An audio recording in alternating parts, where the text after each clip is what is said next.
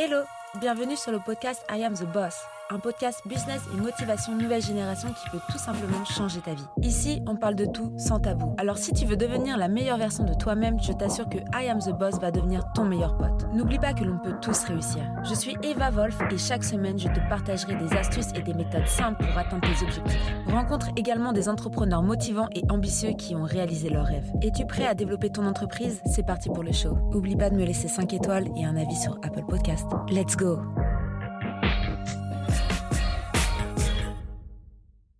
Bonjour, on se retrouve dans un nouvel épisode et cette fois-ci c'est un épisode un peu spécial. Les questions answer, donc questions-réponses euh, de Eva. Aujourd'hui j'ai un invité qui s'appelle Valentin. On va parler freelance.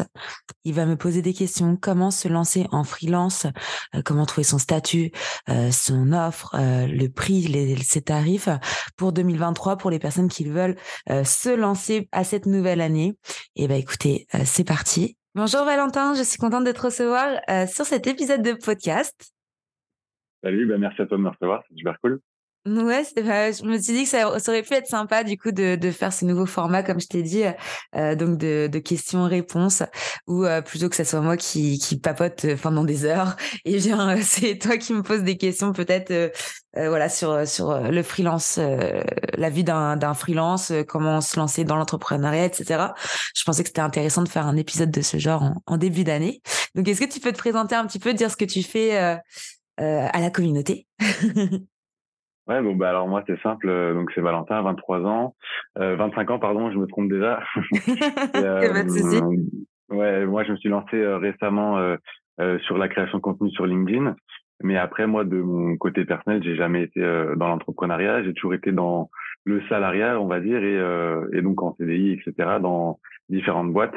Et l'idée de euh, passer en freelance me traverse l'esprit, euh, donc peut-être euh, plus tard euh, sur du long terme ou quoi. Mais du coup, on a toujours plein de questions à se qu'on se pose en fait quand on veut se lancer dans en freelance. Comment faire Qu'est-ce qu'on va proposer Comment on fait son statut C'est quoi qu'il faut respecter Comment ça marche en gros Ouais, c'est vrai que bah c'est c'est vrai que c'est des questions super récurrentes. Et quand j'ai vu ton profil, j'étais vraiment persuadée que du coup tu t'étais lancé parce que tu avais déjà fait à limite ton branding, enfin vraiment c'est carré, tu fais beaucoup de création de contenu. Donc vraiment je pensais que tu étais à ton compte. Et pour la petite anecdote, c'est pour ça que du coup j'ai demandé à Valentin s'il était opérationnel de parler bah, des problèmes en fait euh, de de de se lancer en général. Parce que c'est vrai qu'il y a toujours des personnes qui ont peur de euh, de, de passer du salariat au, au, freelance, il y en a d'autres c'est même pas la peur en fait, après je sais pas ce que tu ressens. Il y en a plutôt c'est euh, bah c'est un monde inconnu donc c'est vrai que c'est euh, c'est une étape à, faire et parfois on sait pas forcément comment le faire, on n'est pas forcément bien euh, bien accompagné.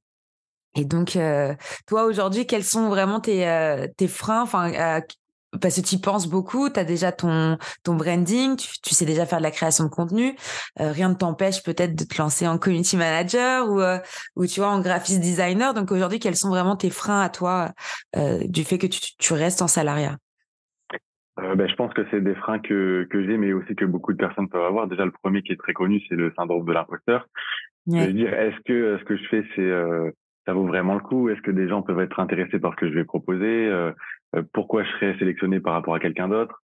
Euh, Ça peut être des freins comme ça.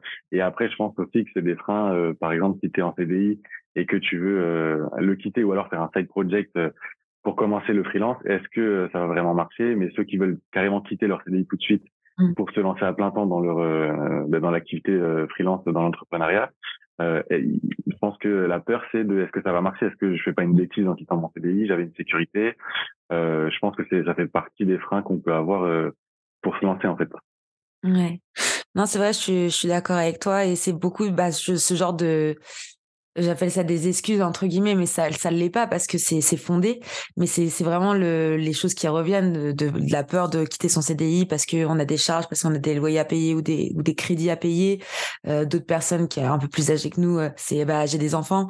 Donc euh, bah c'est mes enfants d'abord. Donc je préfère euh, rester dans un milieu salariat avec un métier que j'aime pas forcément plutôt que de me lancer dans l'aventure. Et tout ça c'est j'entends c'est des vrais des vrais problèmes pour le coup. Enfin c'est des vrais des vraies questions. Et puis après il y a des personnes qui vivent à deux, donc euh, c'est une question que tu vas soulever dans un couple euh, ou avec ton partenaire, avec ta partenaire. Donc c'est vrai que voilà, j'entends ces questions-là, mais moi je dirais, enfin c'est ce que je dis toujours en, en termes de conseils, on va dire. C'est toujours euh, la phrase qui revient, c'est que euh, aujourd'hui on, a la chance d'être en France déjà. on a la chance d'être en France et on est vachement accompagné. Demain tu quittes ton job parce que tu veux faire une reconversion, tu auras tout de suite des indemnités, tu auras tout de suite une aide même par Pôle Emploi. Il y a des, il y a l'ACRE qui existe aussi. tu peux avoir ton bon petit pactole. Moi j'ai j'ai créé ma première société, j'avais 19 ans. Pourtant, j'avais pas bon, j'étais une bosseuse, j'avais fait pas mal de petits boulots, mais je suis quand même partie avec un chèque de 7000 euros du Pôle emploi avec l'ACRE qui m'a permis bah, d'acheter mon premier ordinateur, euh, qui m'a permis euh, de bah, d'avoir au moins un mois ou deux de sécurité pour me lancer.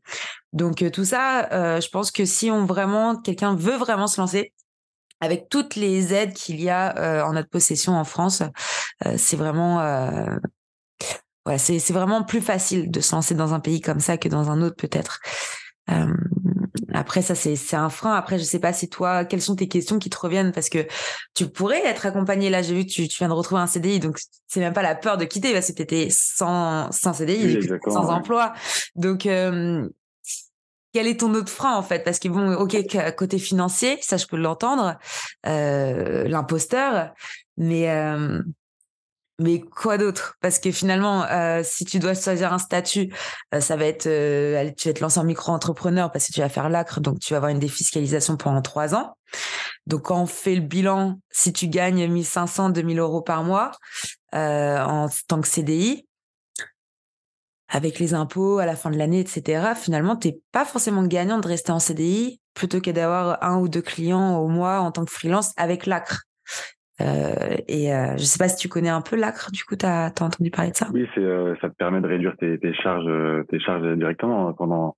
c'est la première année, et puis après, ça diminue au cours des années, mais au moins, oui, quand tu te lances, tu as moins de charges que, que quand ça fait 50 et que tu es en freelance. Ouais, ouais totalement. Hein.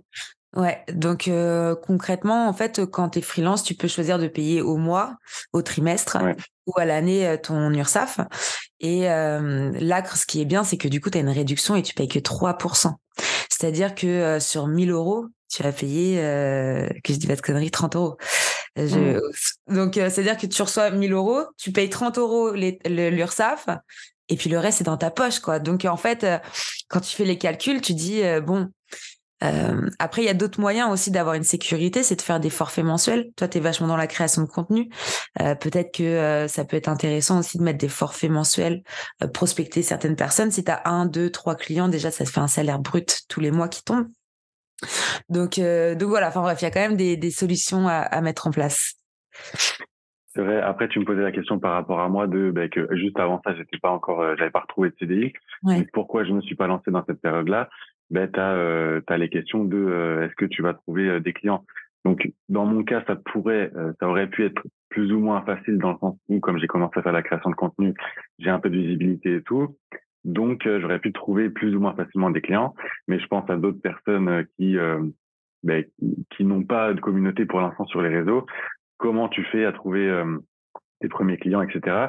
Parce que même si tu proposes des packages ou quoi, et que tu as un, début de salaire, on va dire, euh, mensuel avec euh, l'entrepreneuriat, euh, ben, ben, ceux qui peuvent ne pas le faire parce qu'ils n'ont ils n'ont pas de visibilité, ça peut être compliqué au début de trouver des clients et mmh. de s'imposer euh, et de dire coucou, j'arrive, tu ne me connais pas, mais tu dois travailler avec moi quoi. Donc ça, je pense, ça mmh. peut être un frein pour pas mal de personnes. Comment tu peux surmonter ça?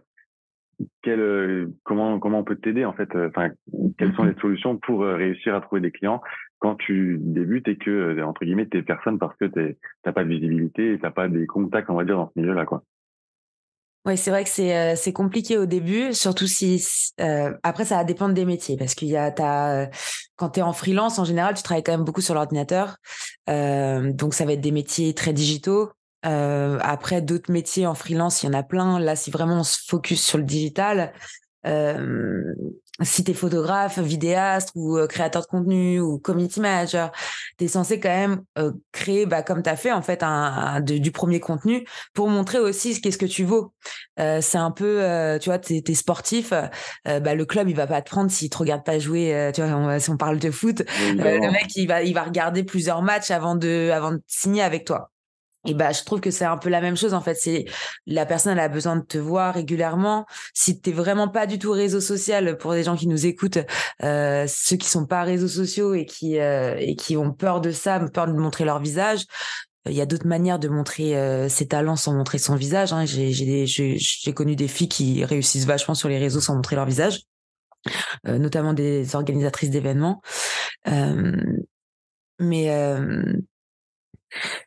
c'est vrai qu'il y a quand même ce passage où il faut quand même montrer d'abord ce que tu vaux. Il y a tellement de concurrence aujourd'hui et je comprends qu'il y a des personnes qui ont peur de pas trouver de clients.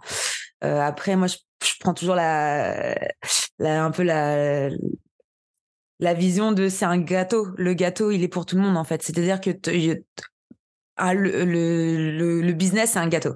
Et il y aura toujours quelqu'un qui aura une petite part de gâteau. Même si elle est minuscule, il y aura toujours quelqu'un qui, qui, qui, qui trouvera, euh, en cherchant, tu trouves toujours des miettes, tu vois.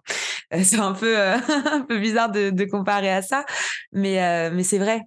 mais ouais, je comprends, je comprends cette peur-là. Après, je pense que toi, tu as bien fait, en fait. Euh, c'est pour ça que ça m'a vachement étonné que tu, tu choisisses d'aller dans le, dans le CDI, parce que euh, tu as déjà créé ce contenu-là. Euh, tu as déjà une petite communauté. Et je suis sûre qu'en faisant quelques, quelques enfin, quelques messages commerciaux, des, des messages commerciaux plutôt, sur, sur les réseaux sociaux, tu aurais peut-être pu trouver, tu vois, euh, tes premiers clients avec que quelques messages en fait, euh, sans faire du emailing cold, du cold emailing, ouais, euh, cold emailing horrible que les gens tu, tu dois recevoir peut-être euh, que tu reçois des démarchages email alors que des gens que tu connais absolument pas. donc ouais, le conseil pour venir à ta question principale, ouais, conseil pour les personnes qui ont peur de de pas trouver de clients, bah faut quand même déjà commencer à être visible pour pouvoir au moins montrer ce que ce que tu vaux. Après, si t'es, euh, je sais pas, si t'es freelance euh, dans des métiers plus manuels, et eh bah tu proposes des services gratuits au début pour montrer un peu euh, un service offert. ça c'est ça c'est pareil, c'est le c'est le business. Donc, mmh. mais c'est pas parce que tu commences que tu dois brader tes prix. Ça c'est vraiment le truc c'est vraiment le truc. Euh, bon, j'évite de faire des blagues comme ça. Là, j'en ai refait un TikTok, je l'ai enlevé parce que j'avais pas envie d'avoir tous les, les haters là.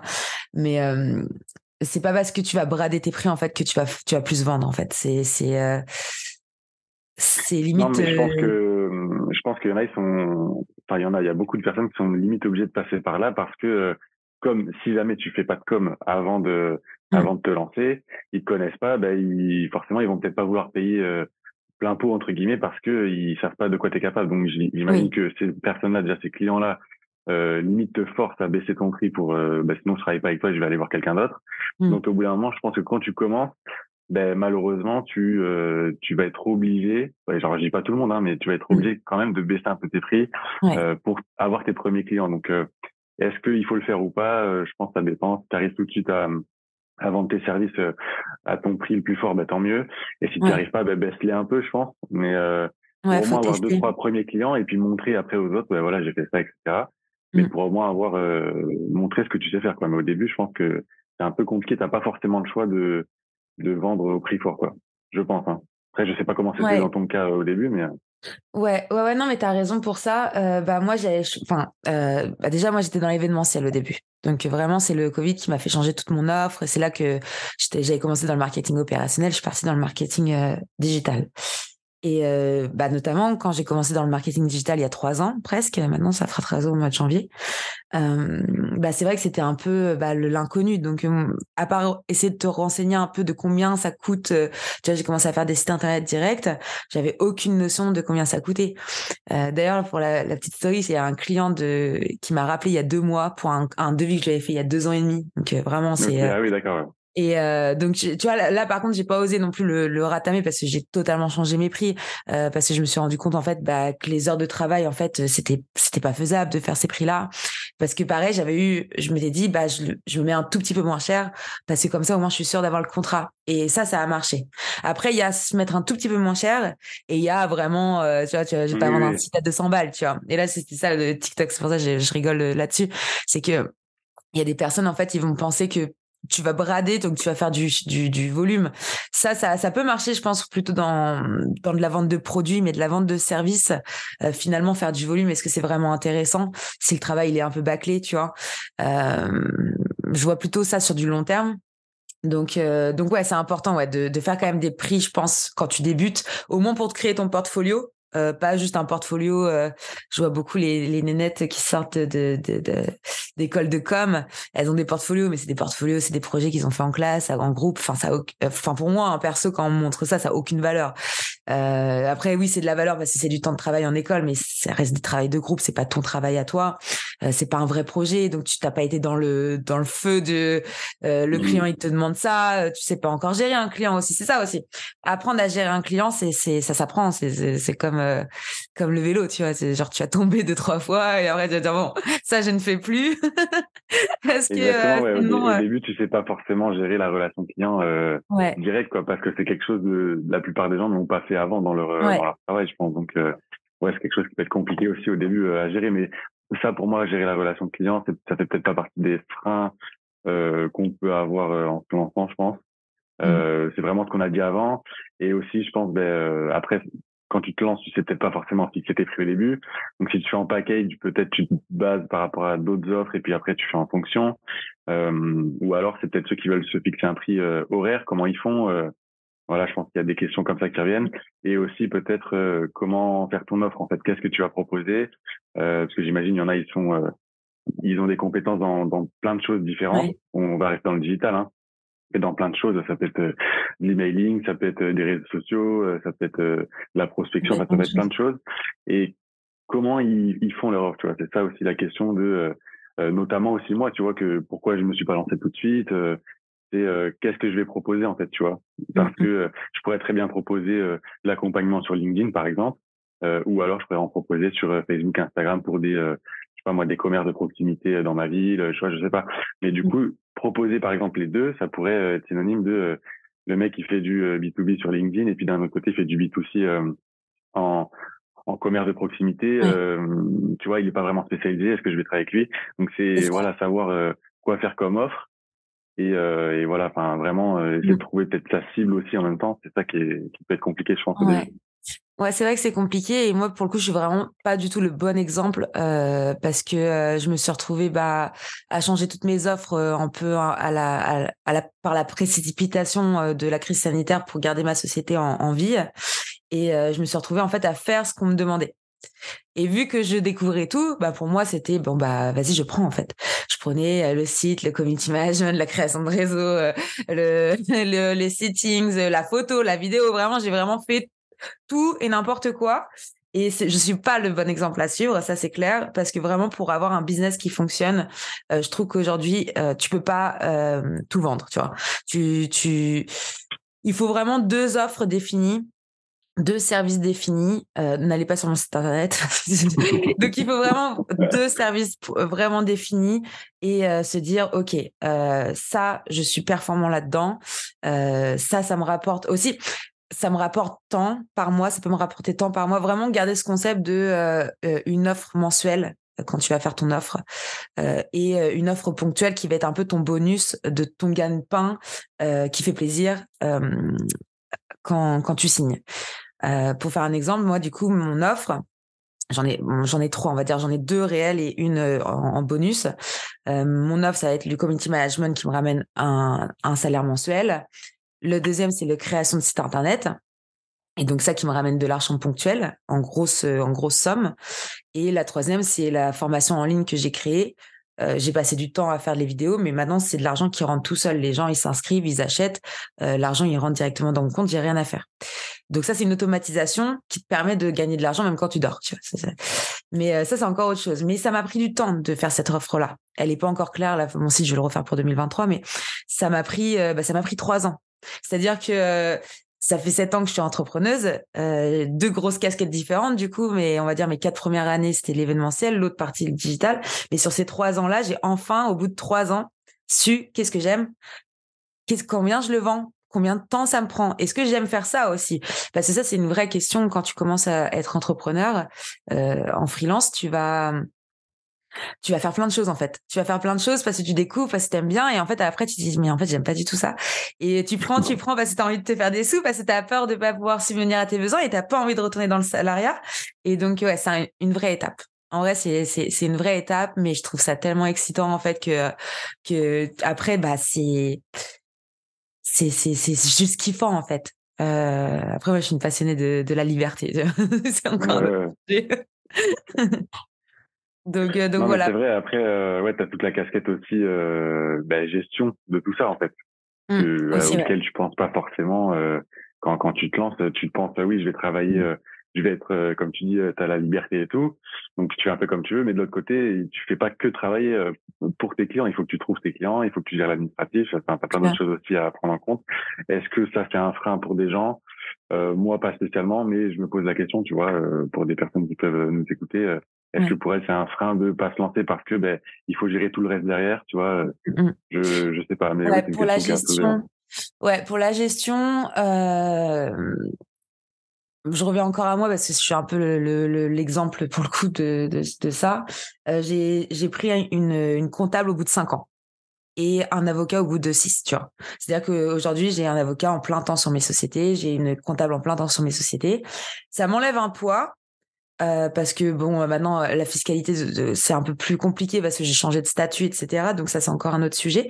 Mais euh, quand tu es entrepreneur, tes trois premières années, c'est tellement simple avec l'ACRE euh, que en termes de gestion, à part faire tes devis et faire tes factures, garder tes factures dans un petit dossier ou sur un dossier sur ton ordinateur, sur une clé USB, peu importe. À part faire ça, euh, t'as absolument rien à faire.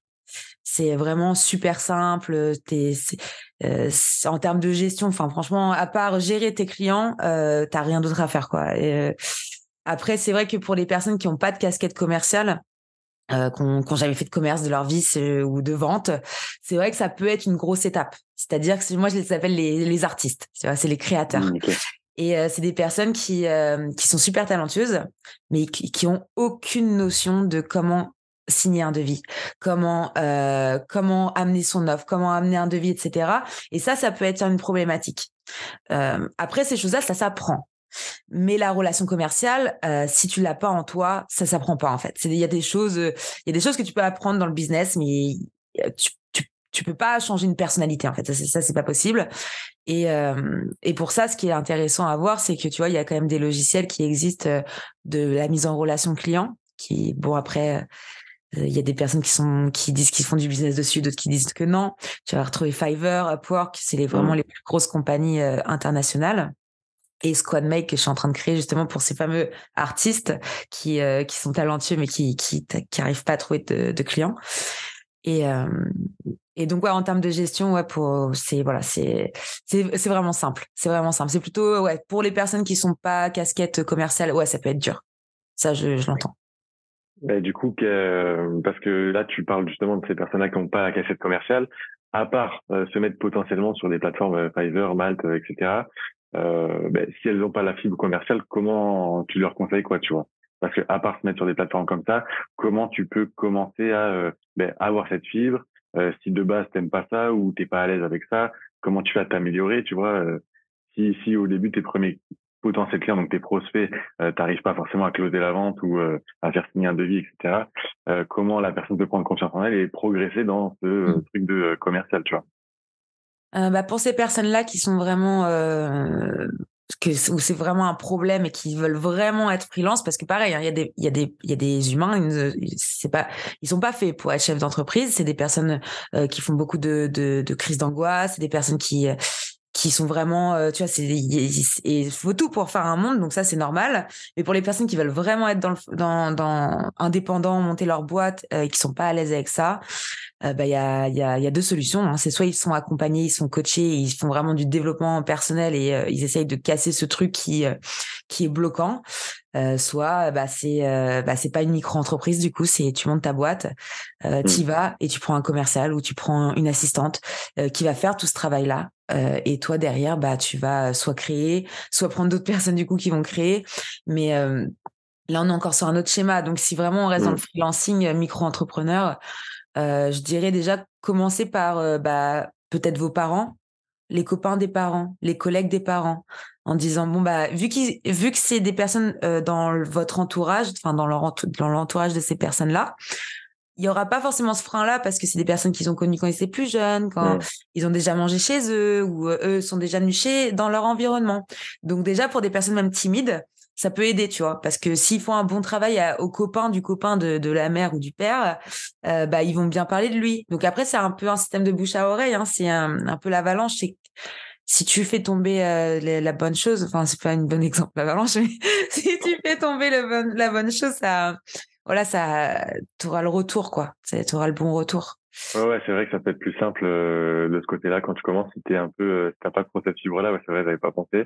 Mais euh, mmh. ça peut être un bon point, une façon de bouche à oreille quand tu passes par tes proches, etc. C'est vrai que ça peut être pas mal. Puis après, cette personne-là en parle à d'autres personnes et puis ça fait boule de neige du coup. Donc effectivement. Bah, pour la petite histoire, mon premier premier client de toute ma vie d'entrepreneuse, de, qui d'ailleurs c'est lui qui m'a lancé en fait finalement dans, dans l'entrepreneuriat. C'était pas trop prévu cette histoire. C'était mon voisin.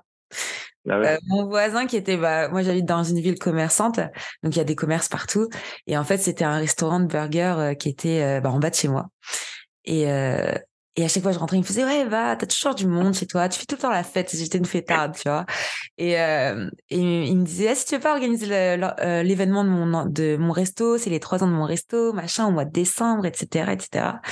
Et c'est comme ça que je me suis lancée, bah, en décembre 2015. Ah ouais, bah, d'ailleurs, c'est marrant. Ouais, bah d'ailleurs, euh, euh, bah, c'est trop marrant. Le 3 décembre 2015, donc euh, nous sommes le 3 décembre. Ah, c'est pile, pile aujourd'hui en plus. Voilà, exactement. Ah, voilà. 3 décembre 2015, donc ça fait exactement 7 ans. Voilà.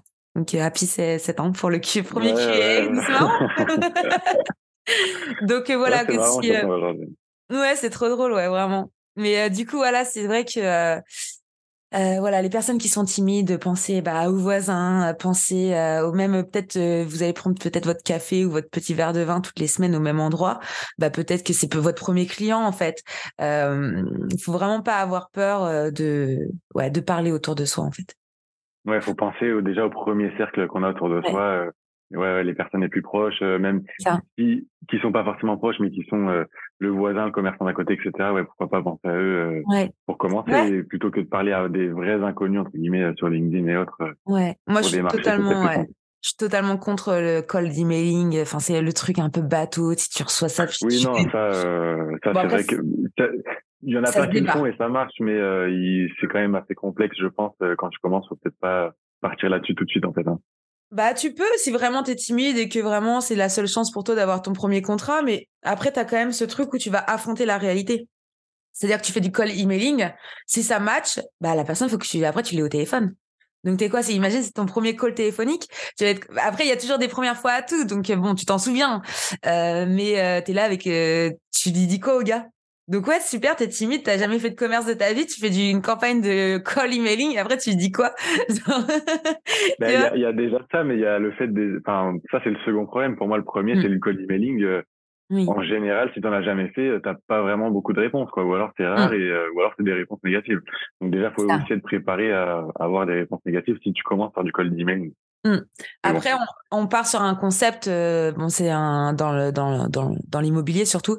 C'est euh, tu, tu distribues 10 euh, 10 000 euh, flyers, tu vas avoir un retour. Allez, sur 10 000 flyers. Le retour sur investissement, il est faible, quoi. Donc.